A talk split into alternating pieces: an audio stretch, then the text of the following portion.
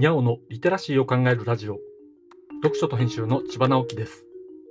このチャンネルでは読書と IT 時代の読み書きそろばんを中心に様々な話をしています。今回のタイトルはお薬手帳アプリが便利にならないのは妙な規制のせいだなというものです。火曜日は日々思ったことを話しています。いきなり暗い話で恐縮ですが僕には首に持病がありまして、最近それが悪化してしまって、整形外科に通院し、痛み止めを服用して毎日を送っています。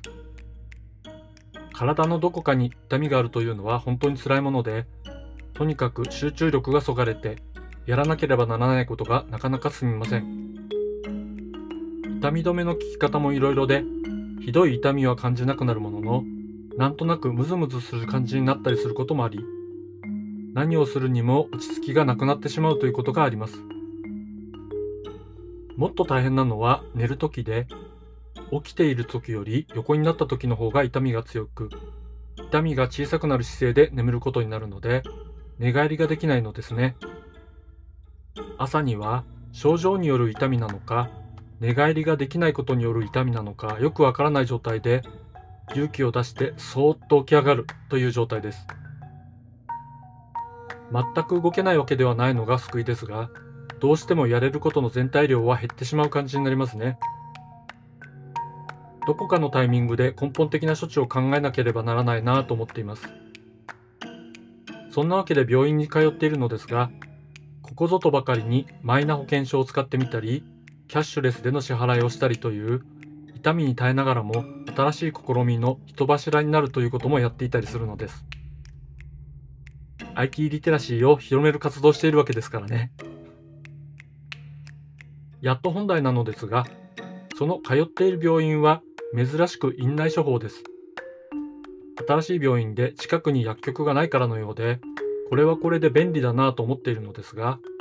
残念なことに近々院外処方に変わってしまうようなのです。それでどこの薬局を使うか事前に考えておくことにしました。というのも、薬局でも待ち時間を少しでも短くできたらと思っていたからです。数年前まで長く薬を服用していた時期があって、病院で待って、薬局で待ってというのがとても煩わしいと思っていたのです。今行っている病院は予約時間から大きく遅れることなく受診ができるし、院内薬局での待ち時間もほとんどなく、薬を受け取ったら会計もすぐにできるというスムーズさです。院外処方になったら通り道の薬局に事前に処方箋を送っておくことでかなり待ち時間を減らせることが期待できますよね。ということでお薬手帳アプリをインストールすることにしました。お薬手帳といえばマイナンバーカードを使うとこれまでの処方内容を見ることができるようになりました。実は反映がむちゃくちゃ遅いという問題点があるのですが、まあそこは置きましょう。薬手帳アプリにはマイナンバーカードによる情報取得という機能があります。ということは、オンラインでの個人情報取得ができるわけですよね。実際にアプリで過去の処方内容を取り込むことができます。さて、ここからが問題です。お薬手帳アプリは連携している薬局に処方箋を事前に送る機能を持っています。で、処方されたらデータをアプリに自動連携する機能があります。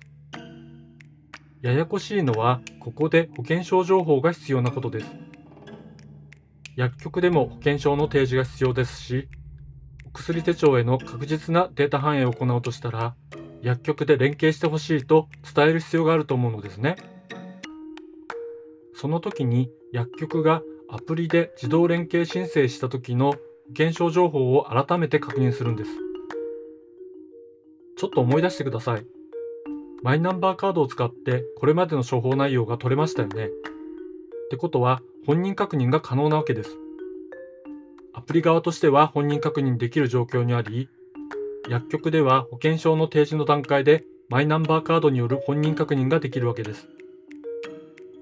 自動連携時に保険証情報の入力が必要なのは、保険証番号や名前をキーにして情報を連携しようとしているからです。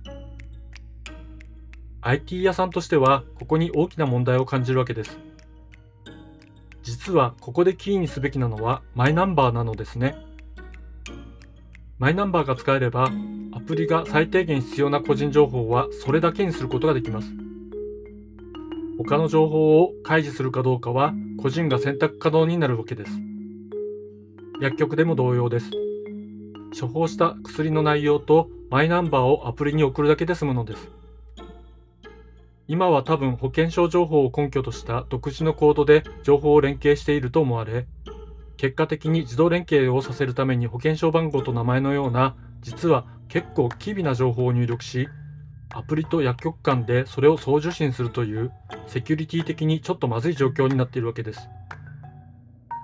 こうなってしまう原因はマイナンバーが秘密情報とされているからです。マイナンバーを送ることと保険証番号と名前と生年月日などのセットを送ることのどちらが情報漏洩の可能性が高いでしょうか？また、どちらが情報に誤りが含まれる可能性が高いでしょうか？せっかくマイナンバーカードで厳密な本人確認ができるのに、あちらこちらでそれ以外の不確実な情報を使って本人確認をしなければならないのはなぜでしょう？これは情報管理の基本をみんなが理解できていなくて